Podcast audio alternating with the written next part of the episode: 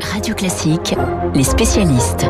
Avec immédiatement Emmanuel Faux pour ses résultats en Israël. Pour la quatrième fois en deux ans, les Israéliens ont donc voté. Majorité difficile, presque introuvable les fois précédentes. Les résultats, cette fois-ci, sont quand même plus lisibles. Mon cher Emmanuel, bonjour.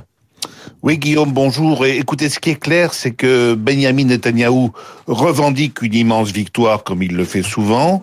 Et le fait est que son parti, le Likoud, rafle plus du quart des sièges à la Knesset, au moins 31. Mais ce qui est clair aussi, c'est que, comme toujours, le Premier ministre sortant va devoir compter sur de solides alliances pour pouvoir gouverner avec une majorité absolue. Tout va dépendre, en fait, de la décision du leader de la droite nationaliste, Naftali Bennett, qui est en position de faiseur de roi et qui va sans doute monnayer cher son soutien à Bibi, comme on surnomme M. Netanyahu en Israël. Ce qui est clair aussi, c'est que le chef du Likoud est le mieux placé pour se succéder à lui-même et prolonger son règne qui dure maintenant depuis 12 ans sans interruption. C'est lui que le président israélien appellera dans les prochains jours pour lui proposer un schéma de gouvernement.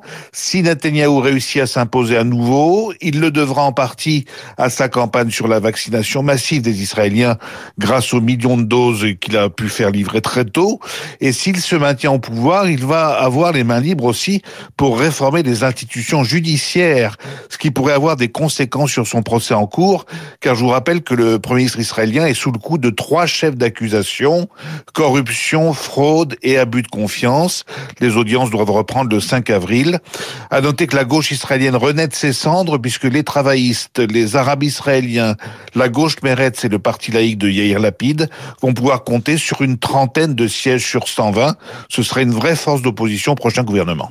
L'autre enseignement, Emmanuel, c'est l'entrée de l'ultra-droite au Parlement. Oui, effectivement, la liste du parti sioniste religieux obtient en effet peu six ou sept élus, et c'est la première fois qu'une telle force fait son entrée à la Knesset. Alors, les sionistes religieux, ils s'inspirent de l'un des rabbins les plus radicaux d'histoire d'Israël, le rabbin Kahan, qui avait fondé le parti anti-arabe Kash, aujourd'hui interdit.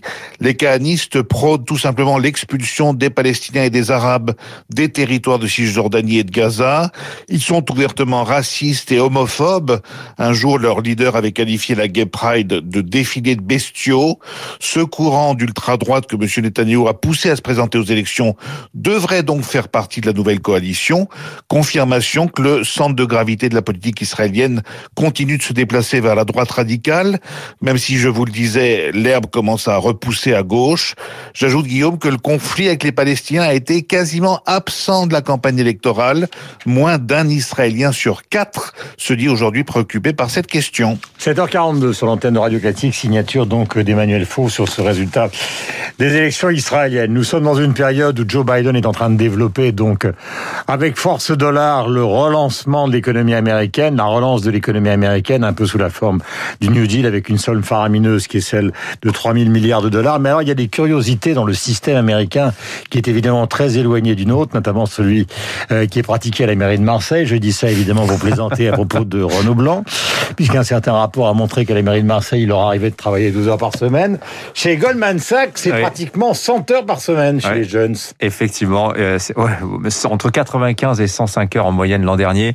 C'est ce que révèle une, euh, une note euh, rédigée comme un rapport financier par 13 jeunes analystes de la banque qui n'en peuvent plus. Ils n'en peuvent plus, ils craquent et ils ont décidé de le faire savoir à leur direction parce qu'ils sont tous chez eux en télétravail. Et donc, pour alerter leur direction sur leur situation, donc ils ont pris la peine de rédiger ça comme un rapport financier. Ce qu'on lit dans ce rapport des 13, alors ils se sont consultés, ils ont fait des petits sondages, hein, ce sont des gens très sérieux.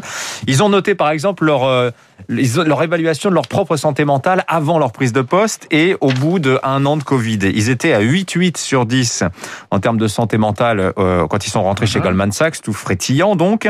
Ils sont à 2,8 en moyenne. Santé physique, ils s'estimaient à 9,9 sur 10 au moment euh, de leur évaluation. Bah, ils sortaient de la fac, ils étaient tout beaux, tout fringants.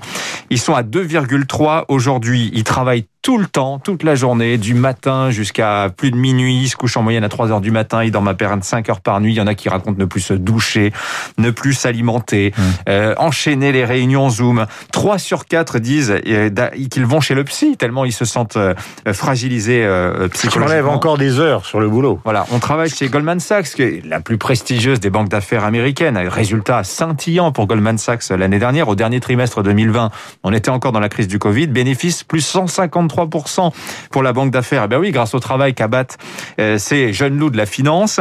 Donc ils en ont marre. Alors ils ont des revendications. Euh, pas de boulot le vendredi après 21h. On veut pas travailler non plus le samedi après 21h. Ils sont pas si euh, difficiles que ça. Et ils veulent une semaine à 80 heures maximum par semaine. 80 heures, ça suffit largement. Au-delà, au-delà, ils n'en peuvent plus. Vous vous rendez compte, 80 hein, heures par semaine, c'est, c'est, c'est, Mais il y a pratiquement 168 heures dans une semaine, donc c'est la moitié, quoi. Il vous reste le temps pour dormir, avaler. Euh...